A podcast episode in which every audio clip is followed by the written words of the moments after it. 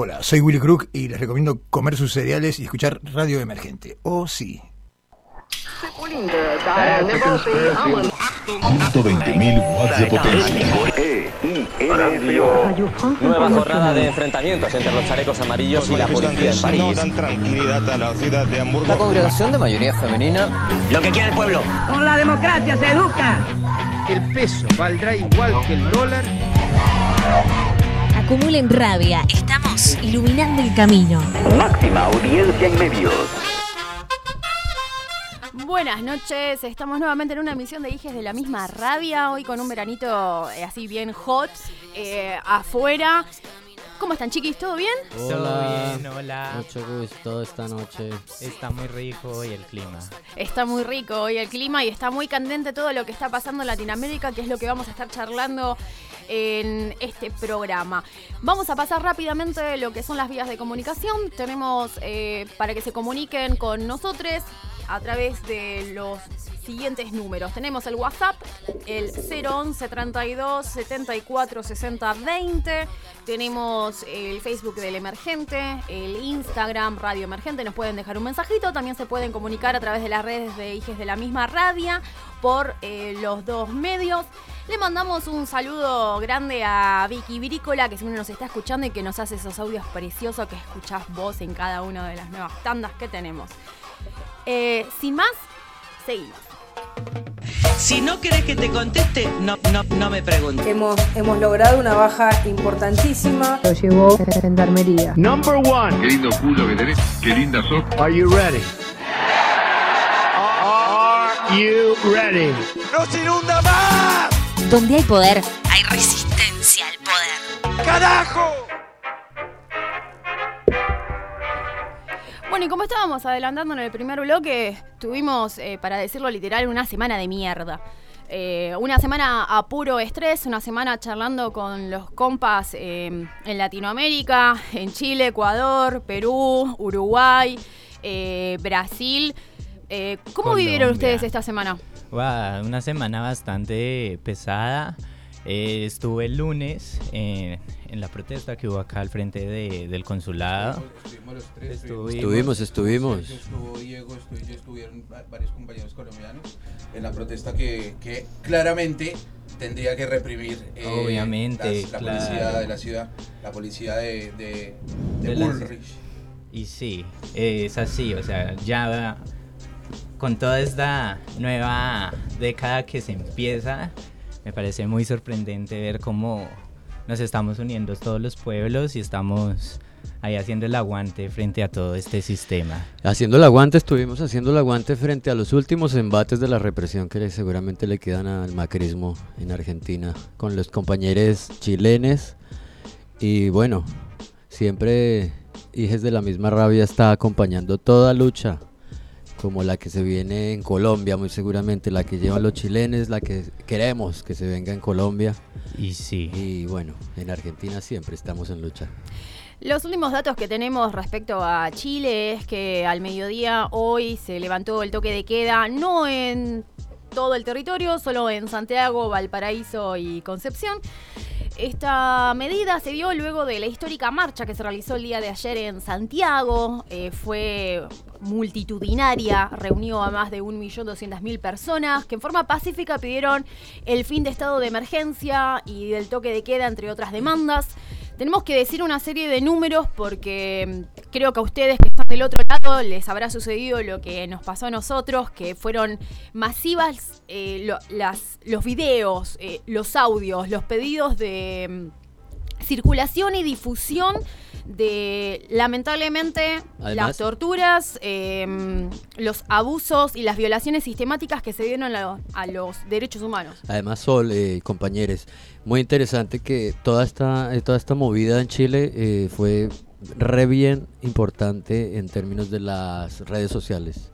Las redes sociales fueron el, el- como el convocante ahí, ¿no? El medio por el que se llegó a todo este, todo este hermoso conjunto de personas que vimos allí en las calles de Santiago y de todo el país. Telegram fue muy usada, ¿no? Que está muy de moda para, para las personas que se sienten un poco perseguidas. Tenemos eh, con nosotros hoy para debatir un poco de este tema eh, a Fernando, guitarrista de una banda Oil de Chile, de Curazbún. ¿Cómo estás, Fernando? ¿Nos Hola, estás Sol. escuchando? Eh, bueno, acá. Sí, ¿ustedes me escuchan bien? Nosotros te escuchamos muy bien. Gracias por comunicarte con nosotros. Queríamos que nos cuentes un poco porque eh, lo vivimos en carne propia nosotros. eh, la incertidumbre, el temor, el miedo de lo que estaban reflejando las imágenes, eh, sus audios, sus comentarios, eh, para tratar de, bueno, eh, cortar un poco la brecha y tratar de buscar algún tipo de eh, ayuda, asistencia a lo que estaba pasando. Quería que nos cuentes, bueno, lo que fue esta semana. Bueno, sí, eh, son muchas cosas, cosas que, que no nos imaginábamos, cosas que en realidad no, no se esperaba esta, esta explosión social. Chile parecía un país dormido, anestesiado después del, del término de la dictadura. Y la semana pasada con jóvenes secundarios, con niños, adolescentes de, de 14, 15 años que, evadieron la barrera de lo posible. Empezaron a evadir el, metro, el subte, como, como le dicen ustedes allá, y provocaron toda esta explosión social que se sumó eh, el pueblo en general. Eh, ya pasamos de muchas emociones, desde la alegría, la esperanza por, por ver a, nuestro pueblo despertar con, firmeza, pero en paz. Y, la represión, volver a ver los militares en la calle, las compañeras violadas, eh, compañeros torturados que fueron crucificados en antenas de celulares. Es decir, eh, es esa contradicción que hoy día tenemos una semana después y con la larga manifestación hermosa que tuvimos ayer maciza, más de, dicen, cercana a los dos millones solamente acá en, en Santiago. Fer, buenas noches. Mi nombre es Sergio, mucho gusto. Yo te quería Hola. eh, charlar a ver si nos podrías poner en contexto respecto al tema de las mujeres violadas. Eh, yo vi un caso terrible de una chica, creo que de apellido Carrasco, la Mimo le decían, que apareció torturada y colgada en una reja. Y bueno, seguramente muchos casos como el de ella debe haber. ¿Vos sabes algo que nos puedas dar luces sobre ese tema? Sí, eh, ahí donde se encontró esta compañera fue en un sector histórico, combativo. De hecho, la primera toma de terrenos por pobladores en Latinoamérica, ahí donde se encontró ya que es la población La Victoria. Ya una población muy rebelde, muy combativa, muy consciente. Y ella era una artista callejera, vivía en situación de calle, y en toque de queda, donde no hay nadie en las calles, aparece al otro día por la mañana colgada, como puedes haber visto tú, Sergio, la foto impactante, eh, y viol- violada y luego asesinada. Hoy en día el, gobierno y las instituciones, tanto eh, la- las instituciones del Estado, han sido muy herméticas con todas la- las muertes, la- los casos de, de violación a derechos humanos. De hecho, a veces nos tenemos que informar más por prensa extranjera, eh, prensa argentina, española, la BBC de Londres, que no son, digamos, medios populares o medios de, izquierda, pero imagínate, hasta ellos están consternados por el nivel de represión, el nivel de violencia de las fuerzas de, de orden y seguridad. Fernando, eh, paradójicamente aquí sucedió algo similar. Los medios hegemónicos recién comenzaron a trabajar lo que fueron todas estas imágenes y a darle luz eh, el día de hoy cuando era imposible, a raíz de la cantidad de denuncias y de intervenciones en lo que fueron los números que mencionó el Instituto Nacional de Derechos Humanos, de los registros de heridos que hubo lo que estaba sucediendo. La mayoría de la información que estaba circulando era a través de eh, los compañeros locales que se organizaron, se agruparon, los medios alternativos de información. Y eso fue algo también eh, llamativo que te queríamos preguntar, porque de no haber sido por la organización inmediata que ustedes tuvieron, tanto los secundarios, los universitarios, las diferentes agrupaciones, eh, hubiese sido otro resultado. Desde las imágenes que pudieron mostrar cómo se estaban montando, todos estos registros que se comenzaron a subir a la nube, para en un futuro, que es eh, hoy, tratar de presentar diferentes recursos de amparo, como si vinieron haciendo, eh, recursos en los cuales eh, se va a buscar seguramente enjuiciar a todo lo que fue la cúpula militar responsable junto al presidente de esta situación. ¿Sabes si en este momento, además de estos organismos humanos que están trabajando con las, denuncias formales de algunas familias, eh, el Partido Comunista y los demás partidos eh, socialdemócratas están eh, armando algún tipo de causa para presentar contra el Estado? Eh, sí, como primero que todo, eh, efectivamente, las la redes sociales y sobre todo los medios alternativos, que no son los grandes medios, los grandes monopolios de la, de la información, eh, efectivamente empezaron a denunciar estas situaciones. Porque los primeros días, yo creo que hay que dividir igual, los primeros días, es decir, sábado, domingo, lunes, hasta el martes, yo creo, fue lo más terrible. Ahí fueron las violaciones de derechos humanos más increíbles, inclusive organismos como la Posta Central, que es como el, hospital más eh, céntrico, más conocido de, de, Santiago, tenía, es decir, en estado de emergencia, tenía encadenado las rejas para entrar. Imagínense, en estado de emergencia, con miles de heridos por balines de goma, por asma, por los gases lacrimógenos, estaba cerrado. Tuvo que el Instituto Nacional de Derechos Humanos poner un recurso de protección, un recurso de amparo para ingresar, es decir, llegar con un juez para abrir un hospital. Es decir, a ese nivel estamos hablando de los aparatos del Estado que estaban tratando de ocultar la información. Y ya desde ese día se empezaron también a poner las primeras denuncias, querellas criminales también sobre eh, lo ya que está confirmado que fueron eh, personas civiles mu muertas a causa de agentes del Estado y los otros que aún no sabemos, es decir, dicen que gente que es quemada, que dicen que estuvo los saqueos, pero hoy día aún no tenemos, por ejemplo, los informes del Servicio Médico Legal que nos digan que los agentes del Estado eh, los puedan haber matado y metido después ahí dentro de, de los supermercados para quemarse. Entonces sí, efectivamente yo creo que cuando ya bajen un poco esta explosión, la efusividad, la pasión que sigue hoy en día, es decir, es cosa de ver la televisión y Plaza Italia está nuevamente siendo reprimida, está saliendo la gente en diferentes manifestaciones culturales hoy en día, pero efectivamente yo creo que eh, después de eso, de, la intervención fuerte de, del Instituto de Derechos Humanos y de otras organizaciones sociales, eh, los militares bajaron muchísimo el tema de la represión sí, trataron de lavar imagen, empezar a jugar a la pelotita con la así gente y, sí. y, cositas así que ya conocemos. También creo que quedó bastante claro eh, que hay un escenario regional con una eh, un, un, mensaje a lo que es este modelo de exclusión que está trabajando el neoliberalismo en, en todo el continente, ¿no? Eh, creo que en, ese, eh, en, eso coincidimos todos porque no solo se está dando aquí, sino que se está dando también en, en, en otros lugares. Fernando, em, yo quisiera saber, así ah, por último, para ir cerrando, porque vos sabes el tiempo que se nos hace corto. Eh, esto de los centros, sí. los centros clandestinos de tortura que se supone que había incluido en la estación Baquedano, creo que se llama. ¿En qué va ese tema? ¿Sí se ha, sí, ¿El juez sí viene investigando la causa? Sí. Bueno, primero, primero que todo hay que dejar claro en, el, en términos jurídicos que el mismo juez, un juez del, del Estado, eh, ya manifestó en, en, la televisión que existía terrorismo de Estado. Es decir, el juez Urrutia dijo que es terrorismo de Estado porque no son hechos aislados, es una conducta. Es decir, hay un, había una orden de eh, actuar de esa manera de los agentes del Estado. Y efectivamente hubo una, una denuncia, porque abajo en el subte, que el, de hecho debe ser el, la estación de subte más más importante de Santiago, que está justo ahí en Plaza Italia, hay una comisaría ahí abajo que funciona obviamente para para temas que alguien que ande delinquiendo del metro, lo llevan a ese cuartel. Y en ese cuartel había como un cuarto, en el cual describe el juez que no tenía cámaras y estaba todo descrito tal cual lo dijo el joven que interpuso la denuncia. Y se encontraron amarras y se encontraron cartuchos de balines. Es decir, en una comisaría, cartuchos de balines dentro es decir, se, se, infiere que alguien se le disparó en ese, en ese lugar y alguien estuvo atado.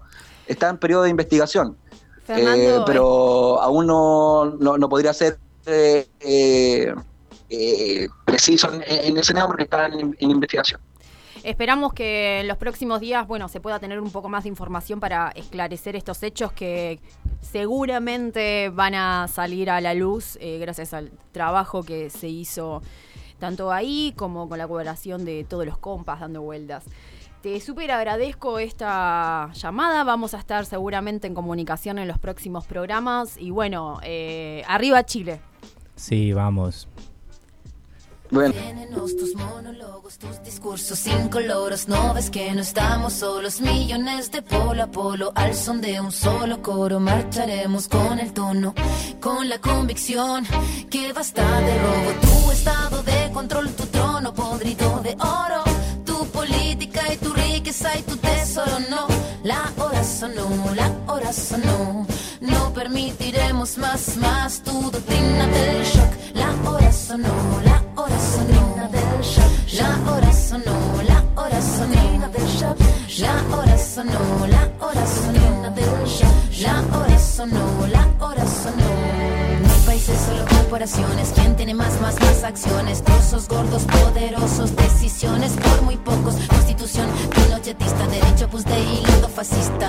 Golpista disfrazado de un indulto elitista. Cae la gota, cae la bolsa, la toma, se toma la máquina, rota la calle, no calle, la calle se raya, la calle no calle, debate que estalla. Todo lo quitan, todo lo venden, todo se lucra, la vida, la muerte. Todo es negocio, bajo tu tordo, semilla, pascuala, me todo tus monólogos, tus discursos incoloros. No ves que no estamos solos, millones de polo a polo. Al son de un solo coro, marcharemos con el tono, con la convicción que basta de robo.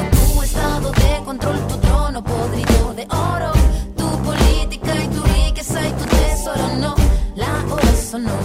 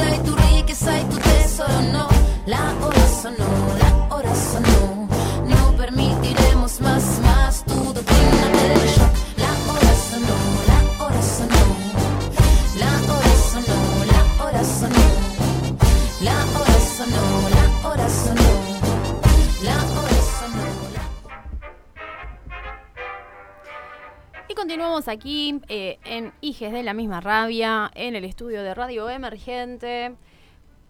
Vamos a charlar también un poco más sobre lo que veníamos eh, hablando con el compañero chileno, ¿no? Este modelo de exclusión que en este momento se está haciendo eco a nivel regional. Estamos hablando del neoliberalismo y de las consecuencias que están generando en la población, que se está levantando para tratar de buscar eh, una respuesta, ¿no?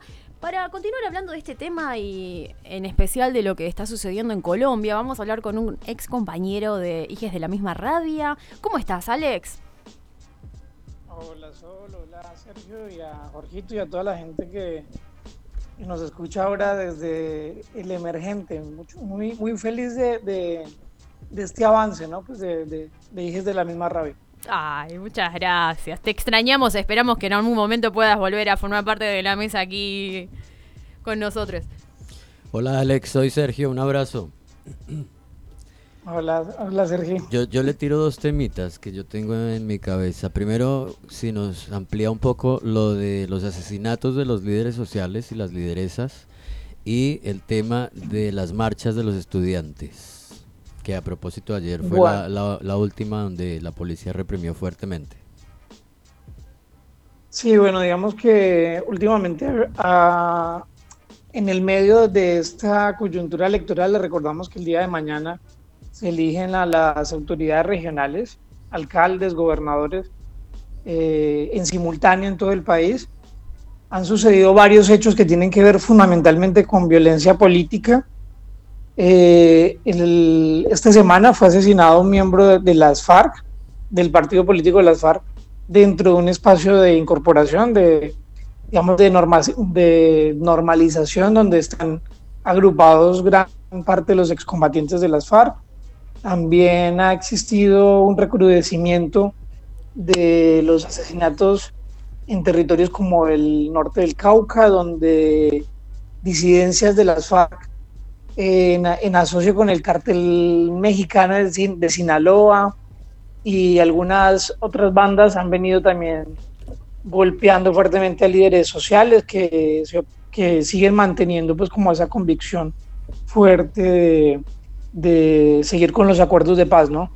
Y por otro lado, pues también tenemos eh, hace unos días, a raíz de, de, unos, de un caso de corrupción al interior de la Universidad Distrital de Bogotá, eh, empezaron una serie de movimientos estudiantiles que han sumado nuevamente a, a un sector que venía de alguna manera apa- apaciguándose, porque el año pasado hubo bastantes movilizaciones y se está reactivando. Pero, sin embargo, estamos en cierta relativa calma eh, social. Si lo comparamos pues con Chile, con Ecuador, bueno, eh, por ahora digamos que no hay nada que eh, preocupe al status quo en este país. Alex, eh, yo eh, analizando un informe del Instituto de Estudios para el Desarrollo y la Paz, Indepaz, leía que de los 32 departamentos en 28 se vienen generando todos estos episodios exacerbados de violencia. Ante eso, ¿cuál es la posición del gobierno? ¿Cuál es la posición de Duque? Pues digamos que la, la- es, es paradójico porque digamos que es- este gobierno eh, tiene un doble rasero cuando va hacia afuera, dice que no pasa nada, que ellos están apoyando el proceso de, de- de reincorporación de la gente de las FARC, eh, que se van a continuar con los acuerdos, mientras eh, la política concreta, digamos, en los territorios, pues lo que viene haciendo es totalmente contrario. Eh, todo el armado que hubo alrededor del caso Santrich, que repercutió luego, pues digamos que en esta ida al monte nuevamente de, de que para mí es desacertada, ¿no? Eh, De, de Santrich e Iván Márquez, pero mm, lo que se ve es de, que el, el, el establecimiento está eh, yendo nuevamente como a la, a la intensificación del conflicto y está escalonando nuevamente la violencia política y eso es lo que necesita el uribismo para volver a incendiar el país. Sí, claramente esas son las banderas que le dan al uribismo eh, la gasolina para seguir con el, con el conflicto, ¿no?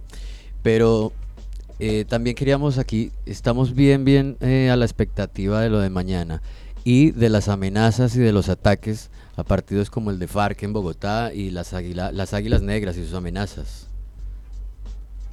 Pues digamos que eh, las FARC se juegan eh, a manera de, una verdadera prueba de fuego su futuro político, porque el, primer, el, primer es, el primer ejercicio que tuvieron de, ir a, las urnas fue desastroso, digamos, sacaron solamente 50 mil votos en las elecciones de, para, la para el Congreso. Eh, ahora se supone que hay una, va a haber un avance, pero también las encuentran pues fragmentadas de- después de lo de las disidencias. Y el campo popular también se ha ido desperdijando, pues se ha ido, eh, no encuentra todavía como un, un eco o una estructura que unifique criterios, que pueda llevar a, a un avance pues en términos de lo, de lo electoral y de lo político. Yo creo que la- el establecimiento Me refiero pues a, a los grupos económicos de ese país y, y al, y, al, y, el- y a su expresión más vulgar que es el uribismo, que han, que han logrado eh, dividir el movimiento social, han logrado eh, sepultar también fundamentalmente en Bogotá, donde es más fuerte, digamos, la unidad de la izquierda, sepultar, sepultar las posibilidades de ser gobierno. Entonces, eh, yo veo el panorama un poco oscuro, la verdad. Veo que no, los sectores populares no encontramos eh, dónde, dónde llegar. Ya no existe, digamos, ese- esos escenarios como la marcha patriótica o el Congreso de los Pueblos como para, para que la gente se agrupe. Eh, Gustavo Petro ha sido bastante, digamos, torpe en su, en su eh, estrategia eh, electoral. Yo creo que ha sido un, fracaso y va, va- va- mañana va a tener unos, unos resultados muy malos. Y en los territorios lo que estamos buscando de alguna manera eh, es un punto de anclaje y yo creo que hemos optado la mayoría por el, el pragmatismo. Sí, Bien, digamos que bien. hemos visto Al- Alex, sí, sí, sí, ahí, ahí Sí. estamos claros eh, y añoramos un análisis bien largo a propósito de lo que usted maneja, que es bastante, pero eh, aquí eh, el tiempo es bien cortico, compadre. Así que le agradecemos por habernos dado luces y le mandamos un gran abrazo desde la mesa. Lo extrañamos, Bueno, y- Alex. Cuando vuelva a Buenos Aires tienen que hacer sí o sí un programa con nosotros. Bueno, eso espero y espero que sigan creciendo. Me alegra mucho también de escucharles eh, y nos vemos pronto. Chao, Un abrazo. Three, two, one. eh, el monopolio de Monsanto. Pe- pe- peligro de sus productos sobre la salud y el medio ambiente. Ideas sustentables a prueba de la obsolencia programada. Podemos poner una colonia en Marte.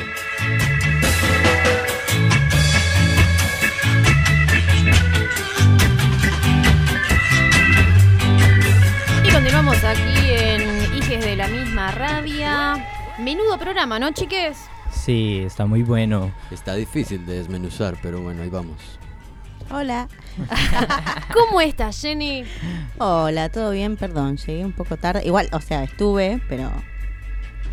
Pero no mi tía bocado. Me sentía mal por llegar tarde. Bueno, chiques, eh, no sé si se enteraron, pero esta semana eh, Trump quiere hacer algo desastroso. No sé qué, qué, qué está pasando en el mundo. Vive haciendo cosas desastrosas hace Y un tiempo sí. largo. Básicamente. Desde que asumió. Básicamente él es Pero desastroso. cuéntanos, cuéntanos qué ha añadido a su top list de cosas desastrosas para hacer. Bueno, buena. Su top list ha añadido eh, que quiere, más que todo, eh, sacar recursos, eh, monetizar eh, uno de los parques más grandes que tiene eh, pues Estados Unidos. Que es... eh, Yellowstone. No, no, no. Ese es uno, pero no es Yellowstone. Pensé, pensé. Es, es el. em, es, es un parque que queda al sureste de Alaska. Es terrible porque lo que quiere hacer es imponer otra vez la, la tala de árboles. Entonces es terrible porque el ecosistema, no sé si saben que América del Norte, y bueno, en general América tiene el dos tercios de osos. Y pues estos amigos, que son los osos pardos, quedan totalmente devastados. Eh, Es un bosque nacional, ¿no? sí, el que él quiere llevarse puesto, el de Alaska. Sí, claro, es un bosque nacional, es el Tongas. Eh, no sé si escucharon, pero el año pasado, terminando el año, eh, Jane Good, Good, Good, Goodga- Goodwell, o Goodwell- Goodwell. Goodwell, eh, nos anunció que estamos bajo la sexta masa, eh, masa no sino extinción masiva de especies. Entonces esto es terrible porque pues ya de por sí es generada por nosotros y pues querer monetizar más de esto es totalmente espantoso. Igualmente... Además, eh, muy triste, ¿no? Bastante. Y aparte, no es lo único que está pasando. También en San Felipe, en México, ahí en Mexicali, creo que es el estado. También es algo terrible que está pasando con la vaquita marina, que es endémica de ahí. Y que, pues, por estas normativas políticas, más que todo, que el, es por el cierre del río Colorado, eh, este animal no puede ir a, hacer su reproducción total. Entonces es la verdad totalmente terrible y no sé, vamos... Además es como la visión de la, del ecosistema, pero desde la- lo corporativo, ¿no? Claro, sí, la industrialización. Entonces, la de- devastación es uno de los ítems. Sí, bastante. Que conlleva eso, esa visión. Apa- aparte, eh, Lisa Murkovich decía como que es solamente el 1% de los empleos que hay ahí en, en el sureste de, de Alaska es enfocado al, a la tala de árboles. El resto es más que todo turismo y otro tipo de actividades totalmente distintas. Entonces es una forma, no sé, estúpida para sacar dinero en donde no, no se necesita, sinceramente. A propósito de lo que está comentando eh, nuestro amigo, vamos a escuchar un audio de Miguel Aguado, un divulgador ambiental de Madrid, que nos va a comentar al respecto. Que no les importan las consecuencias o en el fondo no les importan las consecuencias a medio y largo plazo. Evidentemente lo que se aspira es a algo que es muy habitual en algunos entornos, que es el pronto beneficio económico y en este caso pues dejamos de lado el impacto que puede tener o la repercusión que puede tener en el medio ambiente. Hablamos de 1.600 kilómetros cuadrados, no de árboles, sino de bosques, de entornos, por ejemplo, donde desoban los salmones, donde vive el oso. Es un ecosistema en equilibrio imprescindible y claro que eh, tiene una gran afección, pero en este caso la potencial eh, aportación económica que puede hacer a algunas personas supedita todo lo demás. Es un error tremendo.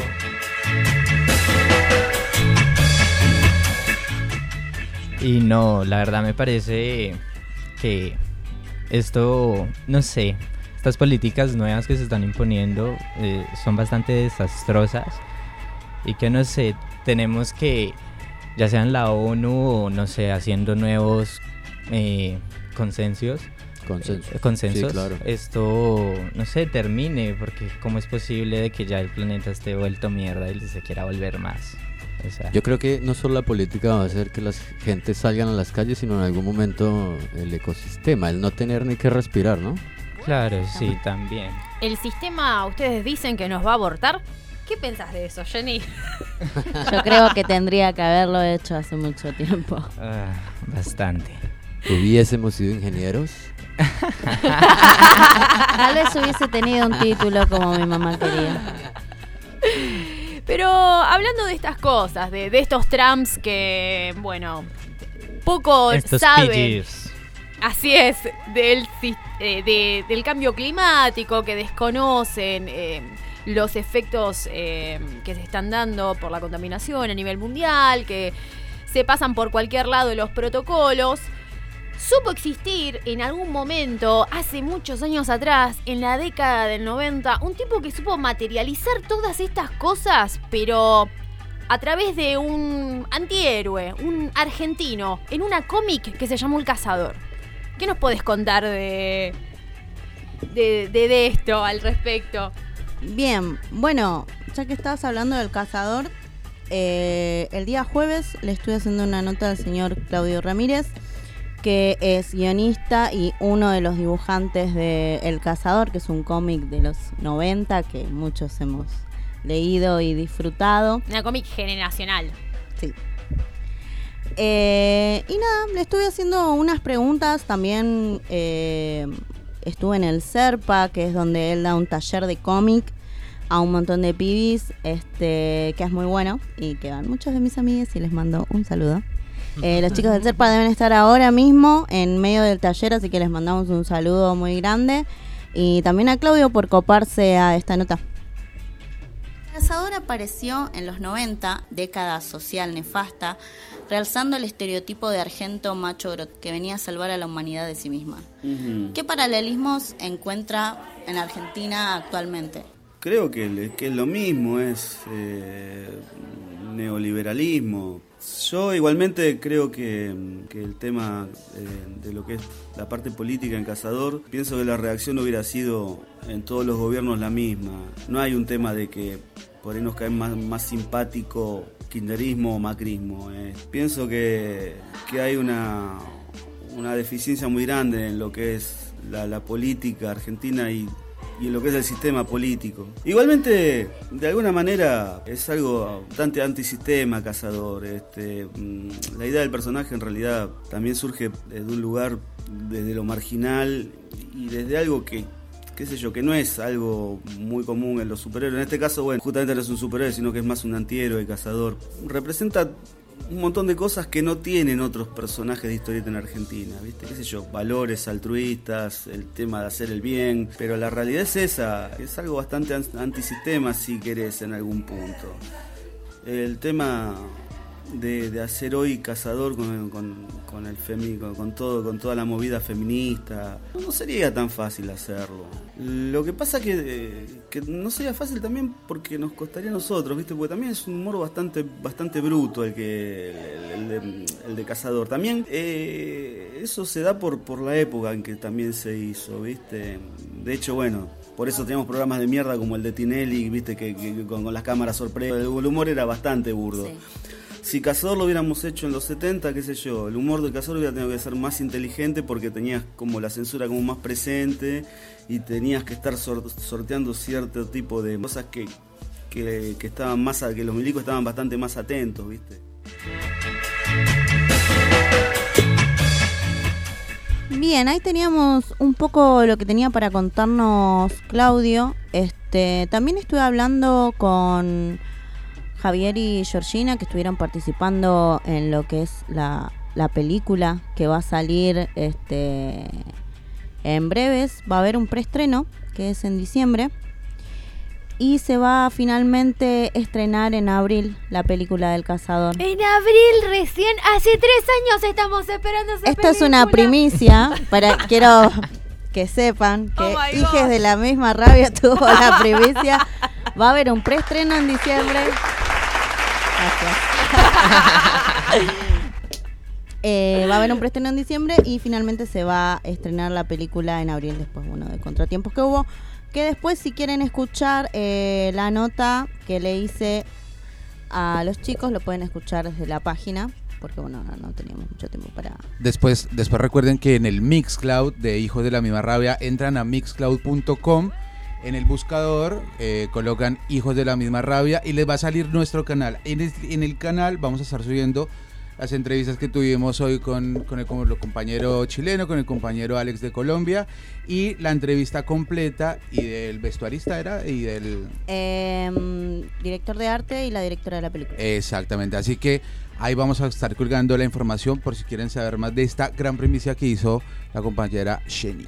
Y también tenía para comentar, eh, el día jueves fue un día bastante movido para mí porque estuve eh, en la fecha de Qué Pesadas, que es ah, una... un saludo a las chiquis. Un saludo a las chicas de Qué Pesadas, que es una radio transfeminista nerd que toca un montón de temas muy piolas, que la verdad que si quieren seguirlas en Instagram y escuchar su programa que sale en Mixtape, lo pueden hacer. Hicieron una movida ahí a dos cuadras de donde se da... Eh, el taller de Claudio con videojuegos, birra, proyecciones, este, estuvieron pinchando unos discos ahí, así que nada, muy bueno. Y bueno, y que se hace una ocasión para invitarlas al piso del programa. Obvio, nos deben estar escuchando seguramente, así que esta es una invitación.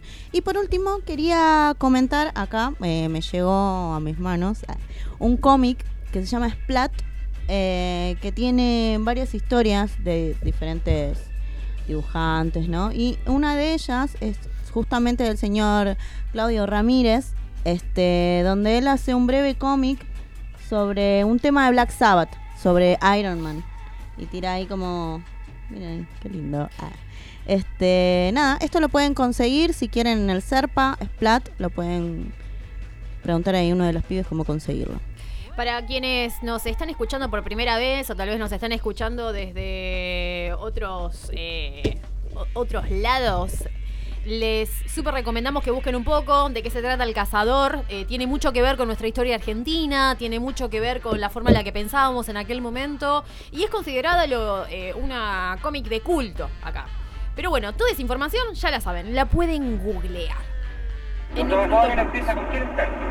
Con la Unidad Popular. ¿Ustedes trabajaron para la huelga? Claro. ¿Por qué? Porque tenemos conciencia de trabajador.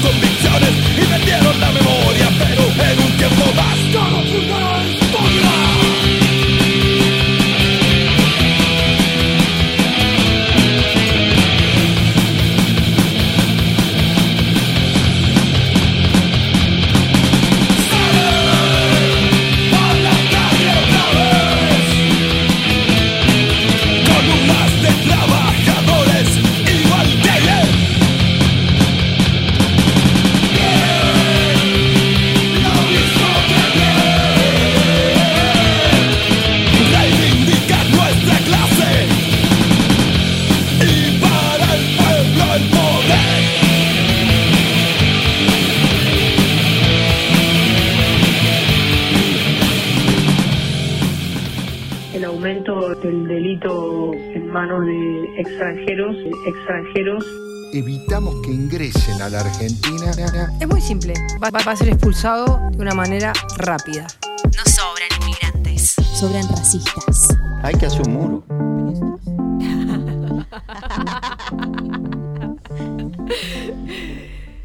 Bueno, nos eh, olvidamos de comentarles que estamos todavía haciendo un sorteo. Sí, les recordamos a todos que eh, se pueden ganar dos entradas, va, dos pases para los tres días del Criminal Metal Camp a realizarse el 16, 17 y 18 de noviembre. Eh, pueden entrar al Instagram de Hijos de la Misma Rabia, seguir los pasos ahí para poder participar. Los vamos a estar sorteando el 12 de noviembre. Los pases no incluyen transporte. Así es, pero además de esa hermosa noticia, tenemos otra más bella que contarles. Tenemos una fiesta, tenemos una party. Están todos invitados del otro lado. Vamos a tener bandas. ¿Nos puedes contar un poquito, Jenny, al respecto? Por supuesto, va a tocar Concha Culo, que la otra vez estuvieron acá, así que si se quedaron manijas de Reíte, saber reíte al qué aire, es, no, te- no escondas esa sonrisa. ríanse del nombre, todo lo que quieran está para eso. Si se quedaron con ganas de saber qué mierda es Concha Culo, cómo suena Concha Si Culo, al escuchar ese nombre no les dan ganas de venir, es que sí. Por favor. nada, lo Por sa- favor. nada lo saca de la casa. También va a estar Joven Buda, este un proyecto de Noise. Vamos a estar sorteando dos entradas para Malafama, unas semas y un tatu. Así es. Todo esto la semana que viene pueden 2 de entrar noviembre. en nuestras redes, eh, dirección por inbox, entrada hasta las 3.30 y van a participar del sorteo. Alta party vamos a tener. Recuerden que todo lo recau- recaudado va a ser para que podamos seguir este, haciendo esto, ¿no? Que es tan lindo. Es para los niños pobres de hijos de la misma rabia. Los miserables. Y continuamos eh, charlando un poco. No sé si estuvieron al tanto de algo que estuvo sucediendo muy lejos de aquí. Eh, el día de ayer salió una nota eh, curiosa en un principio y escabrosa en otra. Se encontraron 39 cadáveres dentro de un camión en Londres. Eran 38 adultos y un adolescente. Los primeros elementos de la investigación eh, terminaron por eh, identificar que el camión era procedente de Bulgaria y que había entrado al Reino Unido el 19 de octubre. Más allá de las vigilancias y los refuerzos que se estaban dando en las costas británicas, eh, Irlanda se ha convertido en un país de tránsito de ruta para tráfico de personas. Tal vez no es un dato bastante habitual que esté dando vueltas, pero eh, esa es la situación en la que está hoy inmerso. Lo curioso de esto es que en la medida en la que comenzaron a circular eh, esta información respecto a este camión, la prensa comenzó a levantar otras notas porque no era la primera vez que estaba sucediendo esto. Y se remontaron hacia el año 2014, por ejemplo, cuando los trabajadores de un puerto de Tilbury encontraron en el interior también de un contenedor a 34 afganos. Luego comenzaron a saltar otras notas, como la de Austria en 2015, cuando encontraron 71 migrantes que fueron hallados muertos por asfixia también. En otro camión eh, con personas provenientes de Siria, Irak, Afganistán.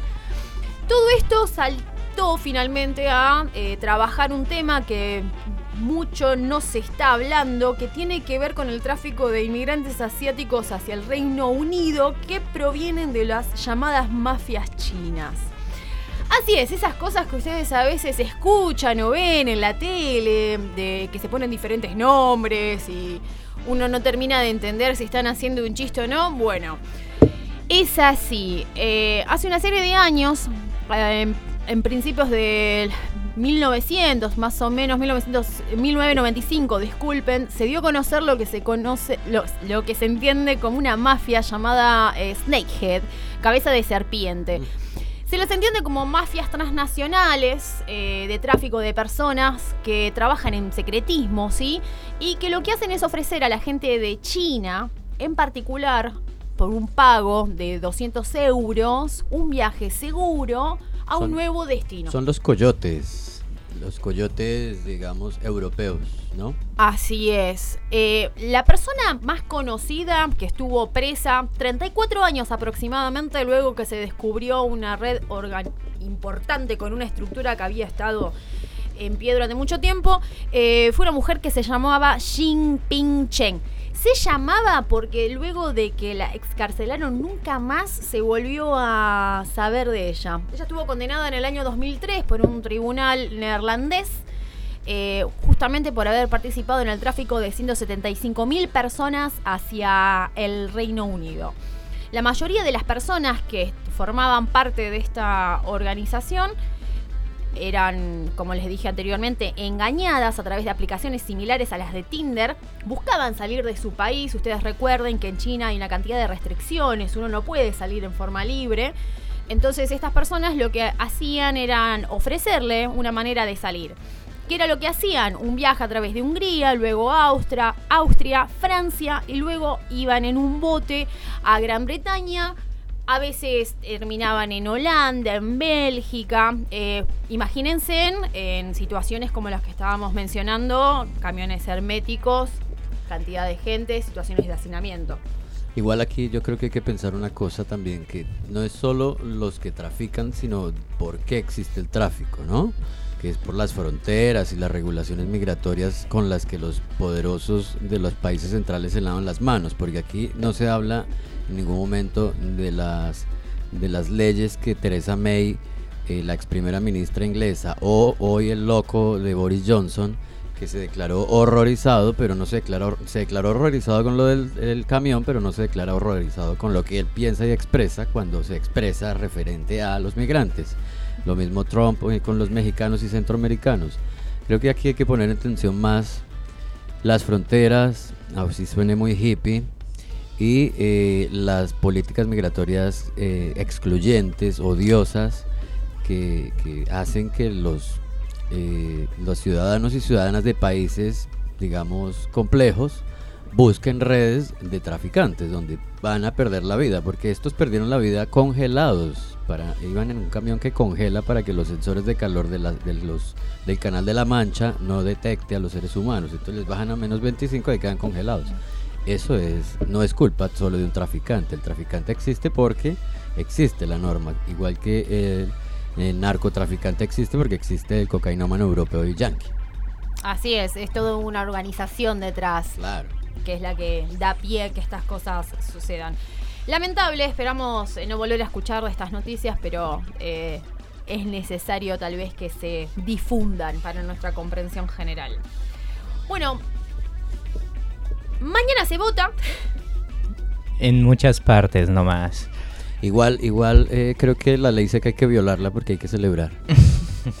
claro. Hay que celebrar que mañana es la veda, pues de pronto no me di a entender, pero comprando lo necesario. Claro, claro, hay que aprovisionarse. Pasar la noche. El día después del fin va a ser mañana, ¿no? Hay elecciones aquí, hay elecciones en Uruguay también.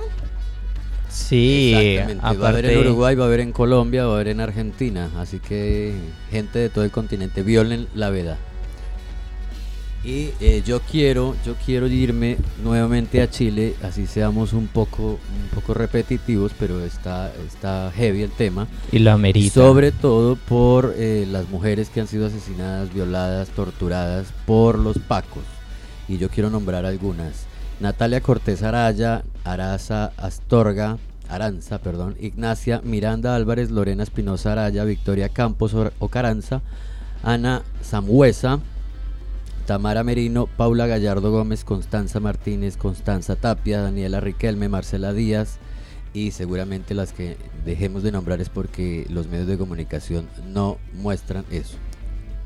Bueno, yo quiero dar un gran agradecimiento a los compas de, Chile, eh, en Europa, eh, que siempre se copan con las llamadas. Y también, ¿por qué no eh, saludar a los compañeros de Perú que también nos están escuchando, el compa Renzo, y toda la gente que nos está escuchando en Estados Unidos que va subiendo la audiencia. Un saludo grande para Pau, un saludo grande para Renzo, un saludo grande para Diana Majey, para Albert, un saludo para todos los que están escuchando el programa ahora. Y recuerden que los programas se suben a la eh, Mixcloud. Eh, yo quiero terminar eh, diciendo, invitando a la gente que se siga movilizando cada vez más a estos levantamientos que se están haciendo son necesarios y quiero que recordemos que la rebelión no será televisada nunca. Entonces quiero terminar con esta frasecita. Bien, bien, bien. Bueno, hasta esto ha sido Hijes de la misma rabia. Mañana va a ser un día interesante para relatar. Cualquier nota que nos quieran decir o cosas que nos quieran eh, sumar se pueden comunicar con nosotros. Nos pueden invitar a escabiar también. También. que vamos a ser bastante más pobres de los que somos a partir de mañana. Eh, los invitamos a todos a la fiesta. Recuerden, nos pueden mandar un mensajito por las redes sociales. Eh, va a estar muy chévere. Recuerden pedir dirección y contraseña. Así es, y la vamos a pasar muy zarpado en bien. Gracias, Cami Smoke, por bancarnos del otro lado de, de la pantallita ahí. Gracias al Produ ahí que hoy lo estuvieron escuchando, eh, haciéndonos comentarios. Gracias a los pibes que se comunicaron con nosotros. Eh, gracias eh, a quienes nos difunden y nos ponen sus likes todos los días. Y bueno, nos estaremos viendo el próximo sábado en el mismo lugar. Besos.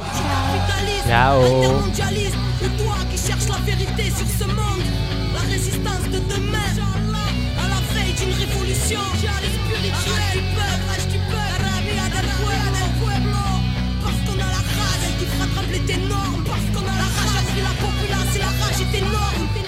Hijos de la misma rabia.